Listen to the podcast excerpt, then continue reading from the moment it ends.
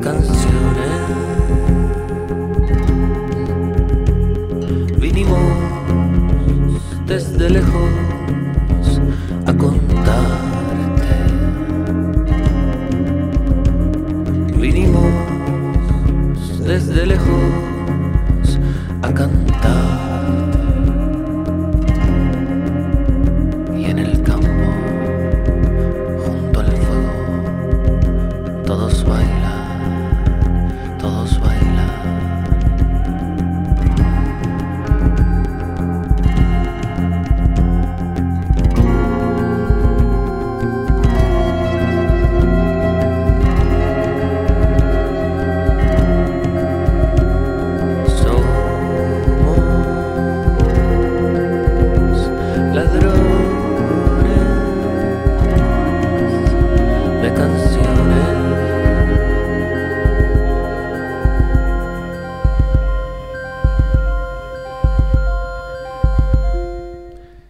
Soy John Alemole y este es el tercer episodio de esta serie de charlas con músicas y músicos y sus influencias al componer.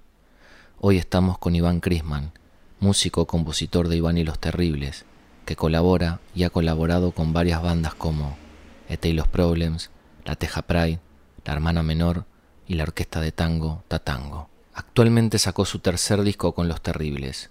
Hoy vamos a explorar dos de sus composiciones. Comencemos por La Máquina Blanda, el disco El Maestro Interior que salió en 2016.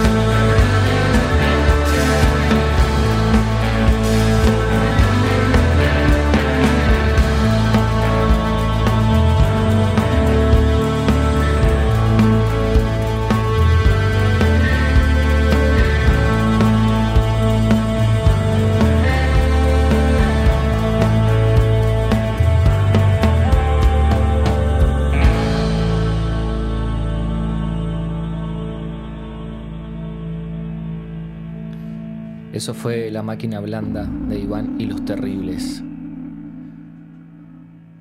Iván, ¿cómo estás? Muy bien, muy bien. Estoy muy contento de estar de nuevo en este estudio con esta vista hipnótica y en tu compañía. Igualmente, igualmente, querido. Este, un honor tenerte acá en Ladrones de Canciones.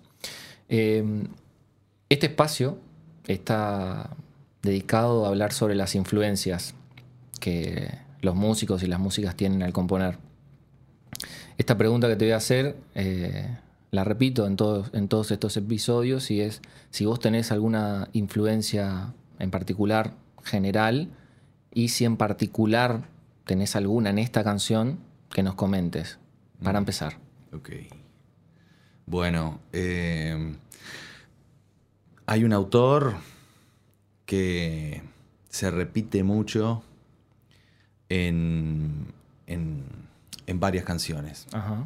En esta creo que fue la primera vez porque esta canción eh, había una concepción musical que había sacado de, este, de la producción de un- una canción que tenía tres acordes y tenía estaba apoyada en un shaker.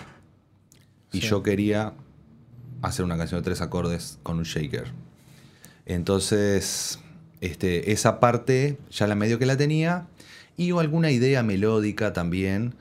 Pero a la hora de hacer la letra, este, mm, coincidió que este, yo estaba en un grupo de estudio que estaba organizando, un grupo de estudio de, mm, de psicoanálisis lacaniano, que estaba organizando una jornada sobre William Burroughs. Sí. Este, y bueno, cuando me enteré que este, algunos compañeros lo estaban haciendo, yo ya lo, había este, leído, me habían acercado este material sobre él. Y este, eh, estas jornadas puntualmente trabajaban sobre un, método de composición que él había creado con un compañero de eh, un artista plástico, se llama Brian Geeson eran amigos y componían juntos y utilizaban, empezaron a, explo- a explorar en una técnica que se llama cut up, que se basa en recortar textos y armar este, nuevos, eh, nuevos textos a partir de recortes de otros. Eh, y también este, eh, montajes con fotografía, generar como aparatos discursivos a partir de recortes. Podían ser recortes eh, textuales de cosas recortadas de papeles impresos o podían ser recortes de cosas escuchadas. Este, hay un libro que utiliza esta técnica que se llama Y los hipopótamos se frieron en sus estanques, que toma el título de una frase escuchada en un noticiero. Este, y bueno, y esta canción, La máquina blanda, es un cut-up de este, eh, ideas de William Burroughs. Que es el creador de esta técnica. Él y Geeson son los creadores de la técnica. Él, aplicó esa técnica en muchos de sus libros y generan un efecto este, mm, de sentido muy particular porque uno es, es el lector el que termina dándole sentido a lo que está a lo que está leyendo. Claro. Y volví a ese autor varias veces. Entonces, eh, por todos lados, porque utilizo ese método casi todas las veces para Bien. componer los textos. Ah, bien. Y supongo que inconscientemente también para hacer la música, porque si te digo que, que esta canción la quería hacer con tres acordes y, una, y un shaker y eso lo saqué de otro lado, este, quizás este, se extienda el uso de ese método a, a toda mi labor compositiva, por llamarla pomposamente. Qué interesante. Acá tengo un pequeño dato de William que nació en Missouri el 5 de febrero de 1914. Novelista, artista visual, ensayista y crítico social estadounidense. Renovador del lenguaje narrativo y una de las principales figuras de la generación beat. Y mi ídolo. Me parece que lo voy a, lo voy a empezar a estudiar próximamente. Claro, es una obra interesantísima. Así que todas, eh, por, en la parte de lo que es la, la narrativa, Mm. Eh, la lírica de tus canciones, están eh, con, esta, con esta forma de hacer que es Sí. el, el, el cut up. Y muchas veces, no solamente utilizando el método, sino utilizando a William Burroughs como material. Es como un meta, Sí. ¿no? Es el, el meta lenguaje de la... Exactamente. Me, me parece muy interesante. Con relación a lo, a lo musical, este, ¿hacia dónde van tus, tus influencias? ¿Qué, qué es lo que vos escuchás o qué es lo que te transmite? En particular, eh, en esta canción, ¿vos recordás? Eh, porque los gustos de unos van, van mutando, van cambiando. Si te trasladás a ese momento, ¿tenés algún recuerdo en particular de qué estabas escuchando? Eh, mm, estaba escuchando. Este, no tenía mucho tiempo para escuchar música, entonces este, con mi familia teníamos un, un Jeep y, este, y, ta, y una vez que ponías el CD adentro de la radio, este, a veces por un milagro salía el CD de adentro del, del- del equipo de música, pero si no te, te quedabas escuchando eso. Y, y- y lo que estaba escuchando mucho era el acústico de los ratones paranoicos. Mira. Este, que no sé si porque, por qué, pero a veces cuando uno empieza a escuchar mucho, una, a veces no, casi todas las veces que uno escucha mucho en repetición algo, termina gustándole. O termina entrando ahí, o encontrando algo para uno mismo en ese lugar, aunque sea árido.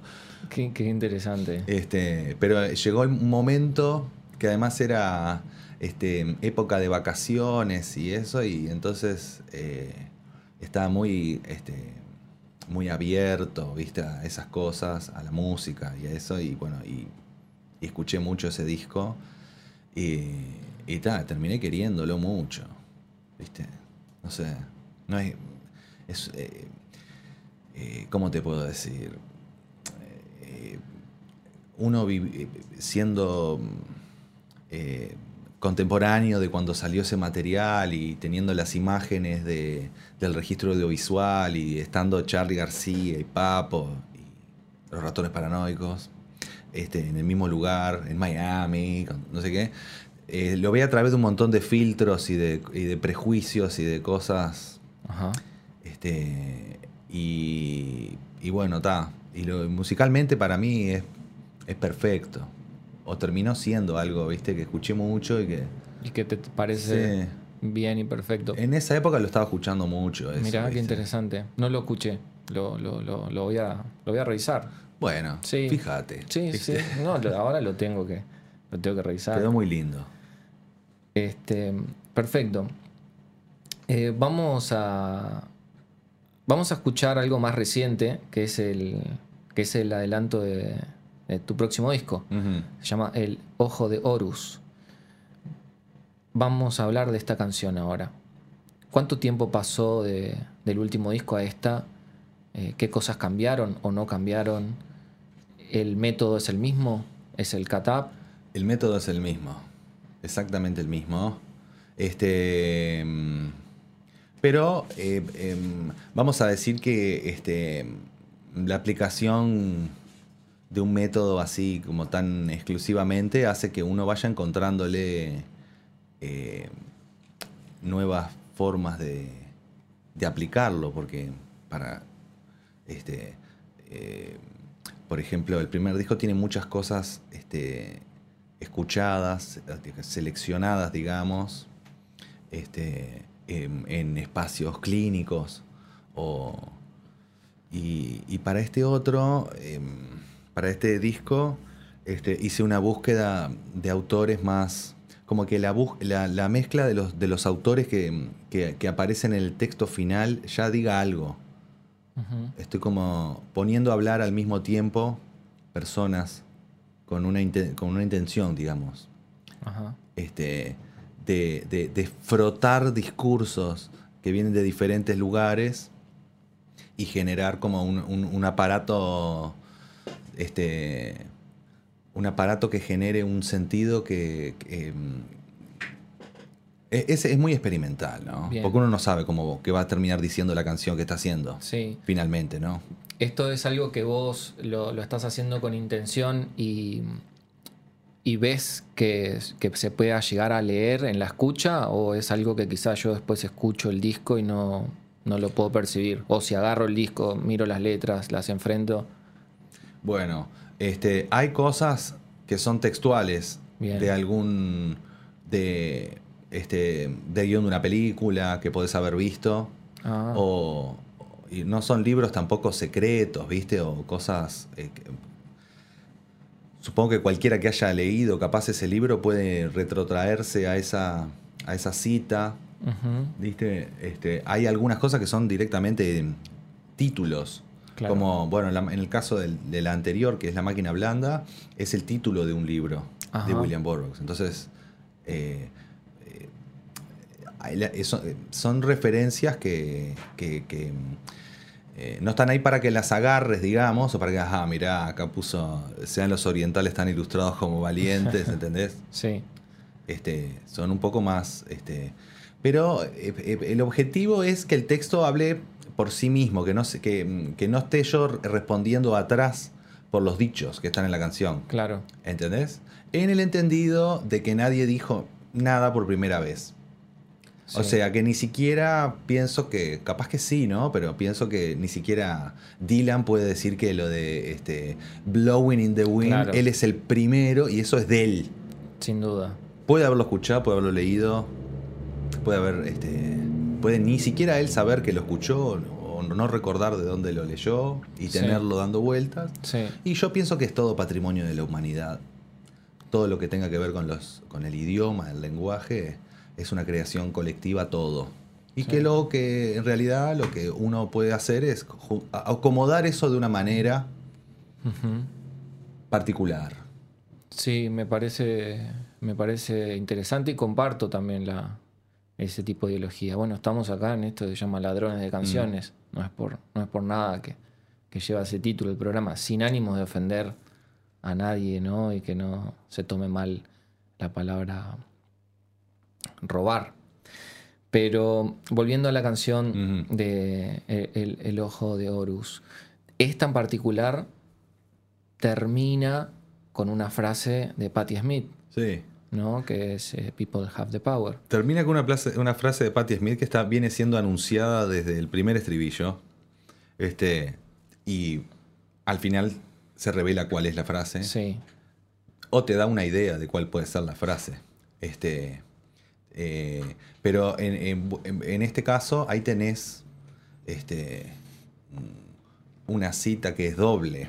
Porque ese estribillo lo escribió un poeta que es un amigo. Y que yo no, no, no tenía la música, la letra para el estribillo de la canción, tenía todo lo demás menos eso. Y le pedí a él que me pasara textos que no hubiera publicado. Y me pasó este que tenía este, una mención a Patti Smith. Ajá, Y después, y lo del final lo agregué yo. Claro. Lo agregué, le- puse cuál es la frase al Que final. es, eh, People have the power. claro, pero ah, esta frase, la que nombrás, es un cuervo, un dado, el ojo de Horus, de Horus o la Sí. frase de Patti Smith, es eso. Que son todas ideas de tatuajes. Sí, claro. Este, el ojo de Horus es una de las ideas para tatuaje, la otra es el cuervo, la otra es el dado y la otra es alguna frase de Patti Smith. Al final hay una propuesta de cuál puede ser. Eh, que- claro, que la gente tiene poder, que se, que se lo Exactamente. tatúe. El resto de la primera estrofa es eh, está sacada de un, un libro de ensayos de Walter Benjamin que habla sobre este, los medios de producción en relación al arte y la cultura. El estribillo lo compuso este poeta amigo que se llama Humberto Melo. Y este, la segunda estrofa eh, tiene citas al mito de Edipo, de Sófocles.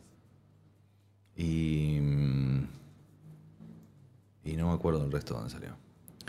Este, ah, bueno, bien igual, eh, o sea, bien, interesante me parece la forma en cual vos componés y gracias por compartir también esto, ¿no? O sea, se puede ver la referencia y, y es muy rico poder tenerte acá y, y que vos lo compartas. Sí, porque hacer estas cosas y no después no decir, este, es una cagada, porque este, este, eh, estar usando frases que estaban en un libro textualmente, sin exponer que lo estás haciendo, eso es, eso, eso, eso es un robo. Eso es un robo. Estamos de acuerdo. ¿Entendés? Porque Sí. esto en realidad que yo hago es como una. Este, una. Puede, puede funcionar como cita, Claro. que eso es Claro. legal. Sí, sí, sí. O sí. puede funcionar como otras cosas, yo qué sé. Este, pero tenés que decir. Y la música también, este, originalmente era prácticamente Sister Ray de, de Velvet Underground. Después la cambiamos un poquito. Pero no nos parecía mal que fuera Sister Ray la música. Está perfecto, está perfecto. Eh, sí, sin duda, sin duda de que sí. Este, me parece bien interesante es- esto que, traes acá. Lo con relación al, grupo que, que conforman Iván y los Terribles, ¿cómo, ¿cómo suceden estas cosas? Esto mismo que vos me estás comentando a mí, se los comentás a la banda, decís, tengo, tengo esto, traje esto, esto salió de acá, de allá, ¿qué, qué incidencia tiene el resto del grupo con, con la canción? Me imagino que tendrás ¿no? una maqueta quizás en, en bajo, no sé, y después eso lo llevas al grupo. ¿Cómo funciona eso? Bueno, este, esta, esta, esta vez para este disco sí, grabé todas las canciones. Este, me ayudó Ernesto Tavares, que tiene una computadora. Este, yo no tengo. Este, y, me, y grabamos juntos todas las maquetas de, de todas las canciones. Porque estábamos este, todos aplicando el distanciamiento social y hacía mucho que no nos veíamos. Estábamos este, algunos viven en Canelones, otros en Maldonado. No nos veíamos. Pero este, para que no se, re- o sea, no se retrasara el trabajo creativo, este, hice esa movida y se los mandé sin ninguna respuesta. Yo pensé que les iba a alegrar saber que eso estaba trabajándose de alguna forma y que alguien estaba pensando en ellos, pero no fue así. En lo más mínimo. Este, mm, y bueno, pero igual sirvió eso porque cuando nos juntamos de vuelta para ensayar, para grabar, este, ellos ya conocían las... Claro. Y tenían alguna idea de, de qué tocar cada uno, de qué aportar este, sobre partes que le parecían largas, sobre partes que le parecía que faltaban, este, partes que no le gustaban, este, y, y- y se trabajó como a distancia un tiempo y después cuando nos juntamos a ensayar nos pudimos enfocar mucho más. Pero sobre las, letras, digamos, ellos hacen muchos comentarios a posteriori, después de publicado, me dicen sus, sus impresiones. Mirá. Este, pero um, no lo comparto mucho con ellos el, el asunto de escribir la- Claro. la- lo- las letras, digamos. Sí, sí, sí, sí. Sí, es, es lo más común, al menos Puede lo ser, que se ve y lo que entiendo. Sí me dicen muchas cosas, porque soy un cantante muy limitado, me dicen muchas cosas sobre la afinación o sobre la métrica de algunas cosas, que funciona o que no funciona, o que está mal. Porque mm, la verdad soy de los que canta peor de los, de los integrantes. Todos cantan más afinado que yo. Entonces, este, en eso sí hacen muchos aportes. Eh, interesante. Igual yo creo que nadie canta mal. Eh, pero bueno, es mi, es mi apreciación. Em, esto que me comentabas y, y voy a ir cerrando por acá. Me dijiste que grabaste con Ernesto Tavares. También estás tocando con, con ET y los Problems. ¿No te pasa que se te puede llegar a... ¿Qué influencias hay ahí? Y bueno, no sé. No, Este, no, no digo que sea consciente, pero si lo, No, si lo yo qué sé. ¿no? No tengo ningún problema con eso. Este, pero este, yo digamos que me, Son bien diferentes las propuestas. Y pero yo este, trabajo con él hace tiempo y lo además observando cómo es su porque es muy interesante para mí la labor compositiva. Mm, Este, he trabajado con gente que admiro mucho y me, siempre me interesa eh, ver cómo hacen el claro, trabajo. Claro. Este, y en el caso de él, eh, lo vengo observando, este, cómo llega a, a su música y a sus letras. Y, y, y bueno, el método que utiliza él este, no tiene nada que ver al que utilizo yo. Claro. Entonces, si bien por un tema de ósmosis o de cercanía. Mm. Puede haber, este, estamos respirando los mismos plátanos muchas Sí, veces. sí. Este, mm, eh, eh, lo mismo te podría decir del, del Tusi, Claro. ¿viste? con el que estuve un montón de tiempo tocando Con la hermana menor. y que aprendí un montón de cosas. Con él y con los otros integrantes también. Claro. Este, de, mm, de esto mismo. Y con ellos también estuve más de 10 años compartiendo Mucho tiempo. eso, esa Sí. experiencia. Sí. Estuve trabajando con, con Nico Barsi y con Andy Adler también. Claro. ¿Viste? Esos tipos tenían los. eran como alces con los cuernos trancados, ¿viste? Si es que los alces tienen cuernos. Pero bueno, es, quiero decir, yo me dejo. eh, soy permeable a la influencia voluntariamente. Eso es muy interesante. De hecho, yo me estoy nutriendo mucho de estos episodios y te agradezco que hayas venido al espacio acá a Radio Camacua. No, no, no, no, no. no. Muchas gracias a vos por invitarme. No, gracias a vos, de verdad, por aceptar. Este, nos vamos escuchando El Ojo de Horus.